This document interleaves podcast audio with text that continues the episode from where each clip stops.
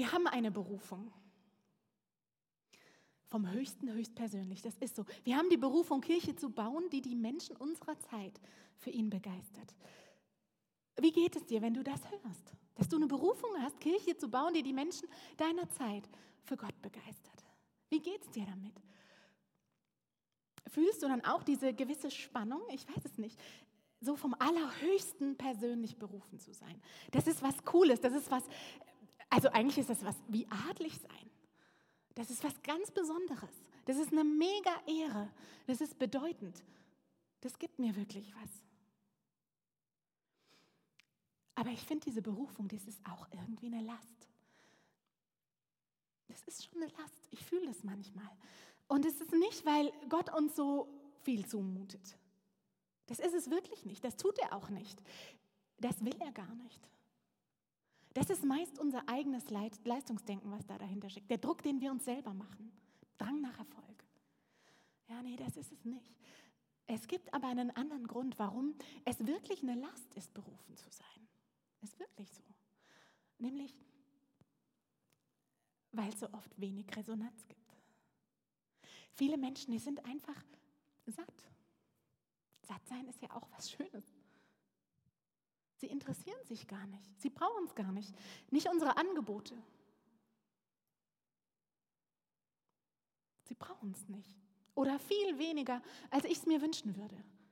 Sie brauchen Gott nicht, scheinbar. Und das tut schon weh, finde ich. Das kann manchmal so richtig tief reinstechen. Und das raubt mir auch manchmal den Mut. Und wenn ich ganz ehrlich bin, dann ist es genau das, dieses Gefühl, es ist doch gut bei ihnen. Es ist doch gut bei denen, die ohne Gott sind.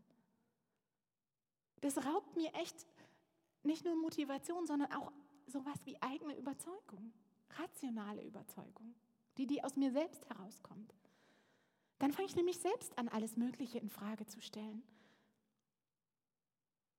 Nicht unbedingt immer so Gott, aber, auch, aber einfach meinen Glauben, die Art, wie ich ihn lebe, die Kirche. Das passiert schon. Und vielleicht kennst du das ja auch. Und ich glaube, man muss es einfach mal aussprechen. Man muss es zulassen, dass es so ist. Bei mir klingt dann wieder irgendwann mehr durch, was, glaube ich, eine Überzeugung ist, die nicht aus mir selbst herauskommt. Vermutlich ist das der Heilige Geist, dieses geheimnisvolle Reden Gottes, Wirken Gottes in mir und in uns allen. Und dann ist da eben diese Frage, warum Gott? Warum wirkst du nicht stärker durch unsere Gottesdienste, durch die Einladungen, die wir vielleicht sogar mal ausgesprochen haben, durch das, was wir so tun im Alltag, durch unsere Freundschaften, durch unsere Gebete? Warum nicht mehr? Und dann kommt irgendwann der Moment, da frage ich mich immer, oh, es liegt an uns. Liegt es an uns? Liegt es an mir? Sind wir nicht engagiert genug? Nicht hingegeben genug? Nicht heilig genug? Nicht würdig genug? Nicht vollmächtig genug? Gibt eine Geschichte. Das ist eigentlich gar keine Geschichte, das ist wirklich passiert und es ist aber auch ein modernes Gleichnis, würde ich sagen. Und das ist für mich ein bisschen eine Antwort auf diese Fragen, die ich gerade aufgeworfen habe. Und ähm, das stammt von Martin Schleske. Martin Schleske, vielleicht habt ihr ihn schon mal von dem gehört, der ist äh, eigentlich Physiker und Musiker, aber er arbeitet als Geigenbauer. Ist ein sehr schlauer Kopf, finde ich. Und ein ganz besonderer Typ auch. Ähm, und ich habe ihn vor einigen Jahren kennengelernt und ich bin schon ziemlich seitdem fasziniert von so einer Gabe, die er hat. Der Gabe, dass er irgendwie diese Welt, das, was so um uns herum passiert, vor allem was in seinem Leben als Geigenbauer ähm, passiert und als Musiker, darin, in dem, was passiert, Gott selbst zu erkennen. Also mich fasziniert es und ich dachte, ich lese euch heute mal eine Geschichte von ihm vor, etwas, was er aufgeschrieben hat, eben dieses moderne Gleichnis. Und ähm, ja, macht es euch auch nochmal gemütlich. Ich mache es jetzt auch, ich will nicht die ganze Zeit stehen. Ähm, die sind nicht so ganz kurz, aber die ist wirklich was Besonderes. Also, vor vielen Jahren hatte sich ein Cellist für einen Besuch in meiner Werkstatt angekündigt, schreibt Schleske. Er war Solo-Cellist eines großen deutschen Opernorchesters. Und ich kannte ihn von früheren Begegnungen und war stets überwältigt von seinem ungewöhnlich singenden und sinnlichen Ton. Mit 15 Jahren, also hoffnungslos zu spät, bekam er seinen ersten Cellounterricht. Mit 19 Jahren gewann er dann das Probespiel bei den Münchner Philharmonikern. Damals hatte ich noch mein altes Atelier mit seinen hohen Räumen im obersten Stockwerk eines Jugendstilhauses im Münchner Künstlerviertel Lehl. Der Cellist läutete und schleppte sich langsam die vielen flachen Treppenstufen in den vierten Stock hinauf. Er wirkte erschöpft.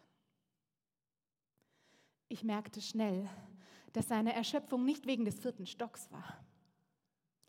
Er war ganz offensichtlich erschüttert wegen seines Instruments. Er sagte, ich muss in wenigen Tagen ein wichtiges Solo spielen, aber die A-Seite meines Cellos ist völlig zu. Ich komme nicht mehr in den Ton rein. Der Klang bleibt matt. Ich kannte das Cello gut. Es war das Werk eines altitalienischen Meisters. Und ich hörte, dass der Klang der A-Seite tatsächlich unbefriedigend war. Er sagte, können Sie mir helfen?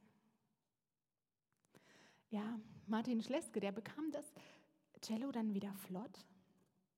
Aber das ist nicht die Pointe der Geschichte. Auch nicht, was aus diesem Solo, was dieser Cellist vor sich hatte, was er spielen wollte, was aus dem wurde, ob es gut oder schlecht lief.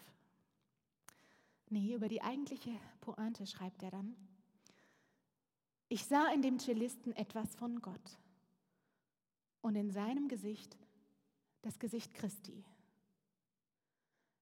Der sagt, wie dieser Musiker an seinem Instrument behindert ist, so ist Gott an euch behindert, die ihr seine Instrumente seid. Es war, als hätte ich für einen Moment etwas von Gott selbst gesehen, ein Leiden, eine Verletzbarkeit, eine Behinderung der Nähe, eine Nähe, die behindert ist, weil sie gedämpft ist. Ich glaube, wir müssen etwas von dieser Verletzbarkeit sehen, um unsere Berufung zu begreifen. Der Cellist war an seinem Instrument behindert. Der schlechte Klang hinderte ihn daran, zu zeigen, wer er als Musiker ist. Aber was hat er getan? Er hätte sein Cello wütend wegschieben können, tat er aber nicht. Der Cellist hat an seinem Instrument gelitten und es in die Werkstatt gebracht. So wie der Cellist an seinem Instrument litt, leidet Gott an uns. Er tauscht uns nicht aus, singt auch nicht allmächtig mit seiner eigenen Stimme.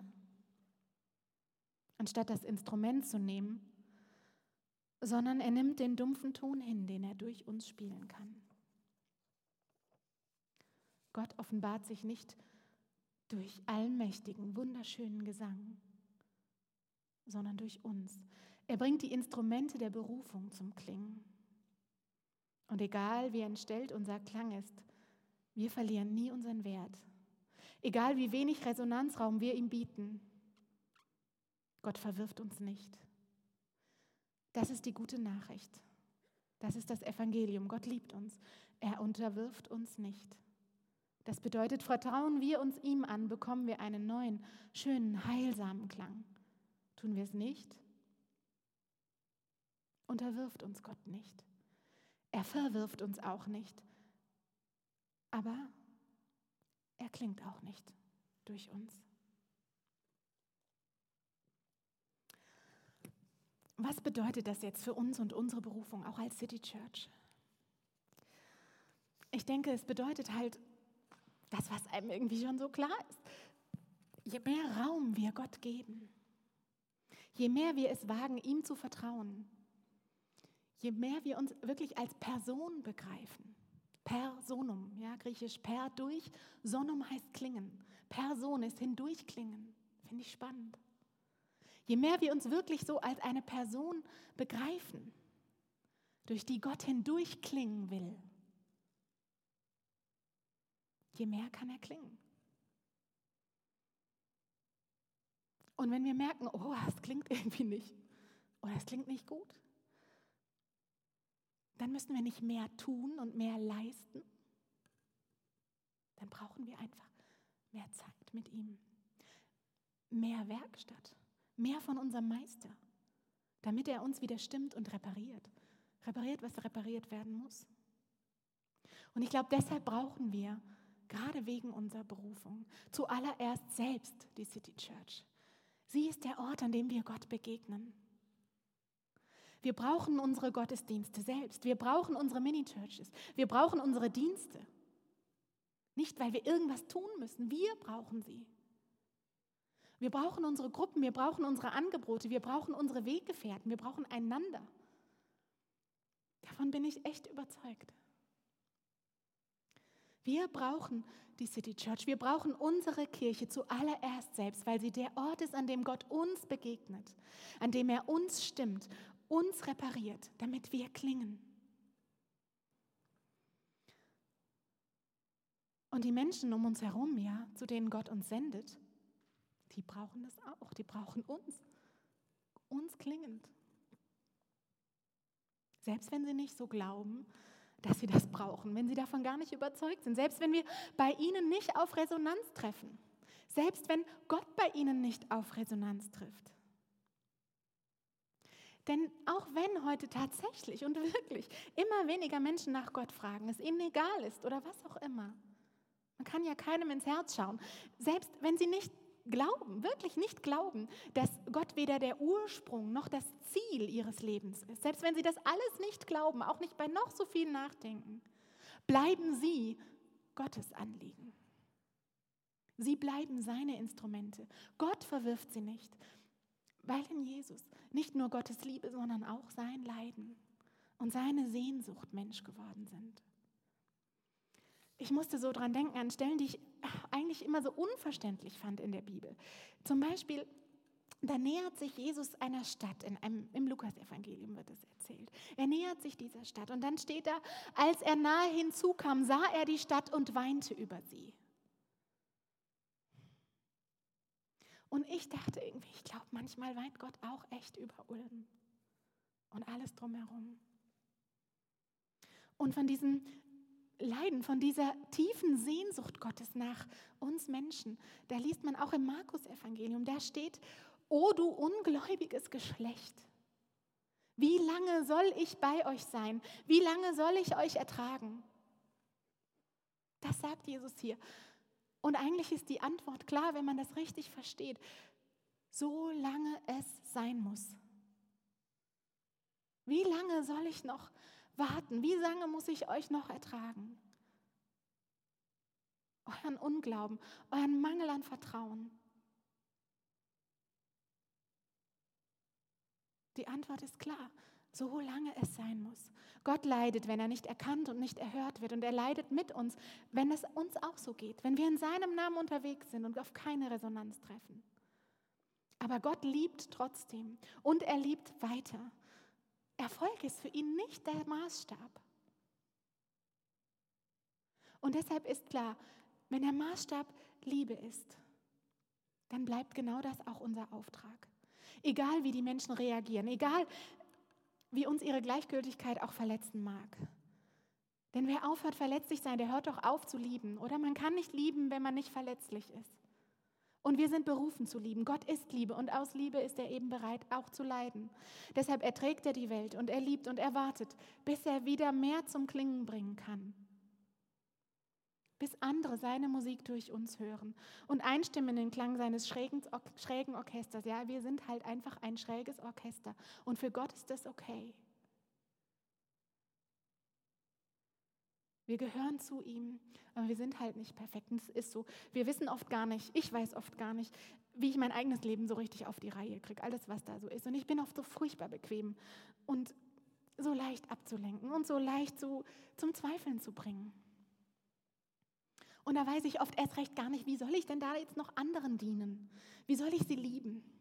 Ja, die Paar, die ich lieben, liebe, wirklich liebe, ja, damit bin ich oft schon überfordert. Und doch ist Gott da, das will ich nicht vergessen. Wir sind spröde Instrumente, aber wir sind seine Instrumente. Und er spielt uns, er stimmt uns, er repariert uns und er klingt durch uns hindurch in diese Welt, zu unseren Freunden, zu unseren Bekannten, zu den Fremden um uns herum, bis er auch bei ihnen Resonanz findet. Und deswegen dauert die Zeit an. Viele denken im Moment über, fragen sich, sind das die letzten Tage? Ja, natürlich. Seit Jesus auf die Welt kam, brechen sie an. Er spricht in diese Welt, er wartet auf Reaktion. Aber wie lange diese letzten Tage andauern, das weiß keiner. Das weiß keiner. Das weiß nur er allein. Und er, ich glaube, er weiß, dass es jetzt erst recht weitergehen muss. Und deshalb braucht Kirche. Deshalb braucht es uns, die City Church. Und es braucht mehr davon.